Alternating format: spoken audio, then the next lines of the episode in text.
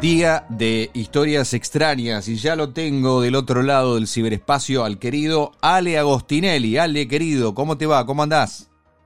Bien, bien, ¿qué tal? ¿Cómo estás? Cali, buenas noches. Bien, bien. ¿Qué trae? ¿Qué nos trae? Dígame, dígame. no, mira, eh, hoy, hoy voy a contar una historia que la tengo guardada desde que empezamos. Mm. que nunca me animo. La venía no es que la vengo masticando, digo, a ver, ¿cuándo será el momento de contar esta historia? Porque es una historia que, me acompaña hace unos cuantos años, mm. una historia muy, muy fascinante, que eh, y muy extraña, ¿no? Mm. Como corresponde. Eh, y, y, por esas cosas de la vida, viste que la, vez pasada yo te comentaba que mm. me dejaba saltar por los acontecimientos para definir el, tema. sobre el cual voy a... Hoy un, un em, seguidor de mi blog, de Factor del Blog, mm. eh, me, me comenta, bueno, comenta en su muro eh, esta historia de la que vamos a hablar, eh, lo, fascinante que le resulta de esa historia. Y yo digo, mira, la verdad que, que es verdad, es un chico que hace mucho, sigue Mario González, es un gran escritor, un tipo muy talentoso, mm. joven. y, y sí, esta es una historia que por ahí hay, gente que, que la conoce, pero eh, sin duda hay miles y millones de personas que no tienen la menor idea de que esto sucedió en la Argentina, así que este, la voy a la voy a contar hoy. Eh, esta es una historia que yo redescubro en el año 2006, pues realmente por casualidad. Mm. Estaba leyendo, estaba buscando un libro que era eh, Martín Fierro en el mundo de los idiomas, ¿no? Es un, un libro de referencia de, es una suerte de catálogo Escribió un comodoro retirado, especializado en la obra de, de, este Hernández. De, Hernández, que eh, Santo Domínguez Coch, que eh, no, no me acuerdo ni cómo llegó a mis manos ese, ese catálogo. Tampoco sé por qué me interesé en ver, bueno, sí, la curiosidad por saber en cuántos idiomas se había hecho la traducción de Martín Fierro, ni más ni menos. Había en ese momento yo estaba en la redacción de una revista Neo, una revista de divulgación científica, y hacía una sección muy pequeña que era como un cuadratín de 300 caracteres, lenguas extrañas. Y dije, vamos a buscar alguna lengua extraña en la cual se haya hecho la traducción de Martín Fierro y voy a hacer el cuadratín eh, relacionada con, alguna traducción insólita de Martín Fierro. Este aquí que me encuentro con un viejo conocido, mm. eh, Eustaquio Zagorsky, porque de él se trata, eh, un, un personaje, una persona, un personaje, una persona que vivió en la Argentina eh, eh, hace, digamos, estamos hablando de su llegada a la Argentina porque él era lituano. muchas veces yo dije que era polaco, hace poco me, encontré con, con dos personas que lo conocieron a él y que me confirmaron que su origen real era lituano, en esa época Polonia no existía. Y el, nuestro amigo lituano, eh, eh había hecho nada menos que una traducción, según constaba en este libro, en el libro de, de Domínguez Koch, eh, de el Martín Fierro a un idioma que él llamaba Bárculet. ¿sí? Ahora, en este, sí, el Bárculet. El Bárculet era un idioma eh, que según, si hemos de creer al, catálogo de Domínguez Koch, eh, representaba o tenía, digamos, su, la, digamos, la, definición, según Domínguez Coche, era que era una lengua indoamericana, ¿no? Mm. Decía que era un dialecto que hablaron los eh, que hablaban los zapotecas, después hablaron los mixtecos, en, en Oaxaca, México, una historia así relacionada con las culturas anteriores al universo azteca, eh, un, idioma eh, que no había no se había conservado. Yo veía eso y dije, no, no, yo, Eustaquio Zagorski, lo tengo, lo sé que en aquel momento recordé que era un contactado, mm. un, tipo que decía que tenía que había sido abducido por, por seres de Ganímedes en la década de 60, en la época en que él vivía en Avellaneda, que era hermano de un sastre, que había ido en aquel momento, toda una época que, nosotros no vivimos, ¿no? O sea, yo en esa época mm. eh, tenía 3, 4 años, estamos hablando entre el año 65, entre 1965 y 1973, mm. él llegó a ir al programa de, Nicolás Mancera a contar su aventura, su, abducción de Quilmes a Ganímedes, y eh, en, en aquella época hablaba de estos seres que eh, le enviaban a él eh, de manera telepática información eh, encriptada que de alguna manera él traducía, que él trabajosamente dibujaba mm. en, en, en, en, papeles, en, unos, en unas hojas muy, muy particulares y con una grafía también muy particular, casi arábiga. Los, los hermosos, eran muy hermosos esos esos dibujos, ¿no? Eh, eh, esa caligrafía. Em, y bueno, eh, no puede ser. Este hombre está hablando de algo que, es totalmente inexacto. Consigo el teléfono de Domínguez Koch, lo llamo, muy curioso por saber cómo había llegado él a obtener nada menos que la traducción al Bárcules de, del Martín, Fierro. Y me encuentro, claro, en una traducción un idioma extraterrestre de Martín Fierro, porque de eso estamos hablando. es extraordinario, extraordinario. Mirá lo, mirá lo, grande, mirá lo grande que ha sido y es el Martín Fierro, que hasta lo han traducido a una lengua que, de la que no comprendemos. Que no comprendemos y que solamente podía manejar una única persona, que era eh, eh, eh Zagorsky.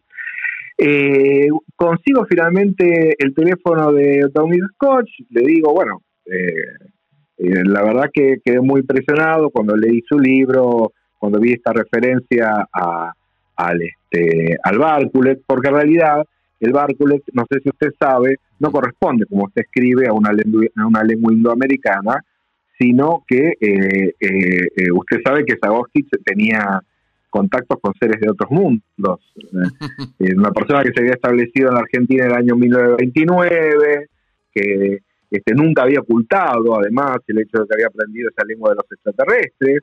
Yo en ese momento eh, esperaba que Domínguez Koch rechazara mi comentario, digamos, porque defendiera su mm. tesis, la que había puesto en el libro, o se riera de mi explicación, pero del otro lado se produjo un silencio, un silencio muy incómodo, sí. y porque, eh, eh, a ver, eh, no, hay que, al silencio, uno hace muy mal en darle un significado al silencio. El silencio es silencio, vaya uno a saber por qué él se quedó sí, pensando algo. callado, se quedó callado. Y, y me dice, me propone seguir la conversación personalmente, ¿no? Bueno, perfecto, sí, sí, como no, este, incluso él me iba a mostrar el, el ejemplar, yo tenía un gran incentivo que era conocer la traducción al Bárcules de Martín Fierro. Pero bueno, es, por esas cosas de la vida eh, y por esa ilusión casi escandalosa que tenemos de crearnos eternos, ¿no? Mm. Que uno siempre va a tener tiempo para eh, verse con alguien que le, con quien le interesa juntarse.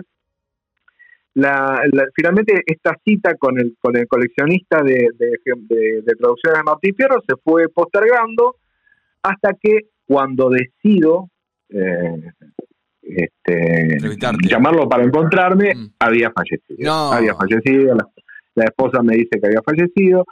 Vos pensás, pasaron dos años, ¿no? Así que yo colgaste, me tomé mi tiempo colgaste un poquito.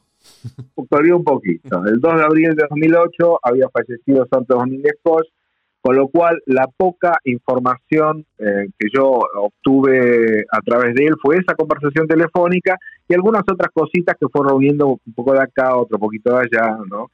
Entre las cosas que pude averiguar de, de Domínguez Koch es que él había sido oficial en actividad de la Fuerza Aérea en los años 60 y coordinó la división OVNI del Servicio de Inteligencia de la Aeronáutica.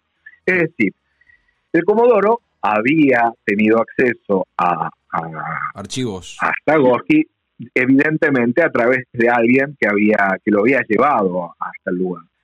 Eh, por otras fuentes también supe que eh, alguien más que es parte de esta historia, nada menos que un sacerdote, el, el padre segundo Benito Reina, un ufólogo famoso de esos años, porque vos pensás que en los 60 cuando se hablaba de ovnis no iban a buscarlo a Fabio Serpa que recién empezaba. Sí, no, igual, pero a, un cura, a un cura me... me, menos, porque todavía Romaniuk es más de los 70. En esa época, la referencia, el especialista, era el astrónomo, porque Mm. se presentaba como astrónomo, segundo Benito Reina, que era un sacerdote jesuita muy interesado en la ciencia, un Mirá tipo vos. muy culto, Mirá vos. interesado en, en el tema ovni y gran compañero y amigo de Zagorski. La verdad es que las referencias periodísticas que nosotros tenemos actualmente sobre el paso sobre la vida cultural de la, de la Argentina de Zagorski la tenemos sobre todo gracias a este sacerdote católico de la Orden de los Jesuitas, Benito Reina, porque él fue un poco el que lo acompañaba, el que hablaba de la traducción del Martín Fierro. También supe que eh, eh, fue eh, nada menos que, que Reina quien le propuso a, a Zagorski Mm. como un desafío hacer la traducción. Claro. O sea que la traducción de Martín Fierro fue una idea de Reina. Ajá. Y Reina, eh, muy orgulloso de los resultados, eh, lleva hasta el despacho de, de Domínguez, de, de Santos Domi- de Domínguez Koch, eh, lleva a, a su amigo, a Zagorski, con el ejemplar rústico, porque eran unas, esas fotocopias en gelatina, no eran fotocopias, eran duplicados eh, muy artesanales, Sí. eh, de, eh, de ese ejemplar que, según Domínguez Koch, él todavía conservaba en su, en su biblioteca.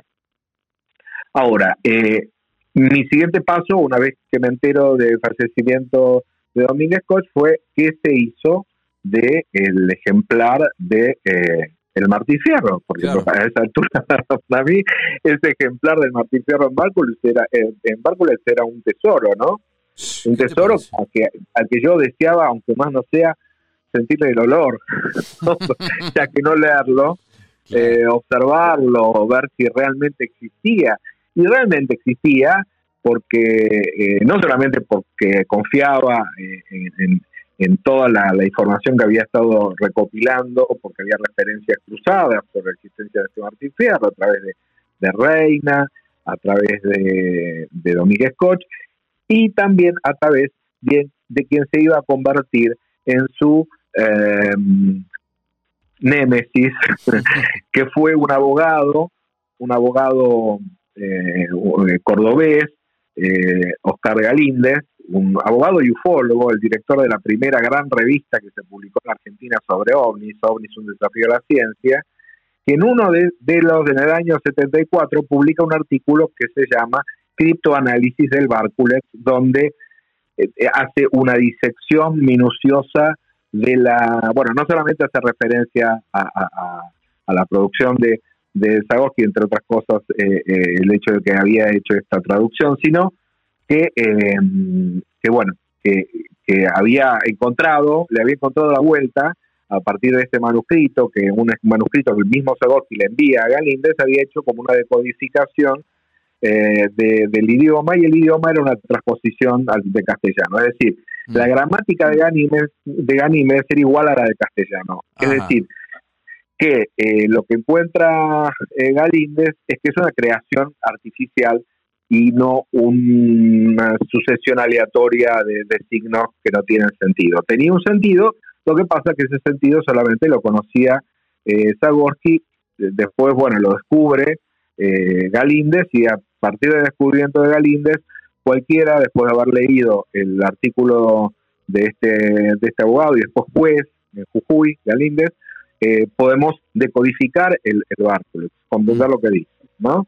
Impresionante. Eh, una historia muy interesante que eh, además eh, a mí me, me- me- retomando un poco el tema que hablamos la vez pasada, me causa cierto fastidio Mm. eh, los que cuando se enteran de estas historias tan complicadas, en donde tuvieran, la, tuvieran participación personas eh, que, que, que se le, le iba la vida en eso, ¿no? Porque eh, realmente era un apasionado de lo que hacía, Reina eh, era un, un promotor y observador atento de, de, de- de este, del fenómeno que para él desconocido, que para él representaba la existencia de un Zagorski que afirmara haber hecho un viaje a, a Ganímedes y que además haya escrito un libro, porque también publica eh, un libro, eh, hablando, un- uno de los primeros libros que se publican en español de viajes eh, a otros mundos, lo, lo escribe Zagorski, que no, eh, penosamente es una, una un, un, eh, un, libro que ya no se consigue, es un libro que se publicó en, Perú eh, y que no, no, no ya es eh, difícil de conseguir. Yo, yo pude conseguir una fotocopia del original que recibió Galíndez, digamos, es material todo, todo un material muy raro, muy poco conocido. El ejemplar, bueno, finalmente, como para ir ya por ir buscándole un punto a esta mm. historia sobre la cual podríamos seguir conversando, mm. eh, me ocurre un, bueno, yo, en, yo sobre esta historia escribo en como el preámbulo de, mi libro Invasores, ¿no? Eh, cuando escribí este preámbulo, eh, yo no tenía mucha información, lo, utilicé a este a este caso más bien como un ejemplo sobre por qué me interesan estos temas, estas historias. Mm. Y, y, y, y, también eh, aproveché para contarla con la ilusión de lanzar una botella al océano, al universo, a ver si alguien, por ventura, tenía referencias, tenía referencias sobre la existencia de este de este, de este libro, porque allí donde me dijeron que lo podía encontrar, no lo, no lo encontré, ¿no? Igual, eh, no, me, dos o tres lugares. no me dijiste que, que, de la gente que reacciona cuando se entera de estas cosas, este, ah. eso no me lo dijiste. Ah, ah es, verdad, me quedé, me, fui por otro lado y me olvidé de eso. No, no, que se, claro, que, se, que, que, reaccionan con, con, con eh, les causa gracia y se quedan con el chiste, ¿no? Y no les buscan la amiga esta, este asunto. porque la amiga de este asunto agarran al chiste. es el alma. Sí, claro, le es el alma. Sí, claro. No, pero digo, a todos, a todos le agarramos el chiste. Nosotros somos argentinos, le agarramos siempre el chiste. Eh, por supuesto, pero eh, eh, esa es la salida. A veces, a veces está muy bien, ¿no? Pero mm. otras eh, Una salida es más estimulante, es, desafío, porque es muy fácil, ¿no? Reírse de esto. Y es más complicado, el camino más complicado es encontrarle una vuelta, encontrarle sentido a todo esto, de qué se hablaba en la época en que Zagorski aparece con toda este estas historias fabulosas, y sí, se hablaba de todo esto, y un montón de fuentes que acompañan al relato de él. Él no, no emerge de la nada, él era parte de un contexto cultural en donde inevitablemente alguien iba a aparecer hablando de estas experiencias y había también un auditorio receptivo. Él fue nada menos que el programa de, tipo Mancera, ¿no? de lo que... Que tenía 700 millones de rating. Sí, y en esa época se creía en esto, se creía mucho más que ahora, ¿no? O, por ahí no, era otro público, porque ahora también se cree, pero mm. eh, los que creen en todo esto de una manera por ahí acrítica y, y, sin hacerse demasiadas preguntas, es un público de YouTube, es un, público joven que se encuentra por primera vez con cosas fascinantes, que todavía, que todavía les falta para hacerse otro tipo de preguntas, más profundas de si estamos solos o no estamos solos, que sigue siendo una pregunta eh, profunda, ¿no? Pero en otro sentido. Eh, y, y el hecho de que un sacerdote jesuita le hubiese encargado la traducción, un idioma extraterrestre, a un contactado lituano que había llegado a la Argentina casi de casualidad, que un abogado en esa época se interesó en esto y lo desmitifica, que a pesar de desmitificarlo, la desmitificación termina siendo casi como irrelevante, porque lo más interesante finalmente termina siendo todo lo otro, eh, los contactos que él decía tener, los detalles de sus viajes, en fin. Em, la historia de, de todavía debe ser contada, eh, esto es apenas como un aperitivo, eh, podemos hacer una segunda vuelta hablando de Zagorski. Por favor. Y, y, sí, porque por ejemplo no, no, no, no conté nada acerca de cómo es de según Zagorski, porque eso, por, el, eso, por eso, el, planeta donde supuestamente estuvo lo vamos, lo vamos a hacer en un programa próximo, seguro, Ale. Y de paso, bueno, te siguen en factorelblog.com y se suben a nuestras redes sociales. Y si quieren sugerir algún tema que por ahí eh, Ale lo puede tomar o no, este, o desmitificarlo si quiere, o, afirmarlo, eh, también son bienvenidos. O contarlo, o, simplemente contarlo, ¿no? Porque eh, también eh, está, está bueno contar historias que, de, experiencias que ha tenido que han tenido los oyentes, así que eso lo, lo recibimos con mucho con mucho gusto también. Ale, un placer, como siempre. Como siempre, un abrazo grande. Ale Agostinelli, historias extrañas, una vez más.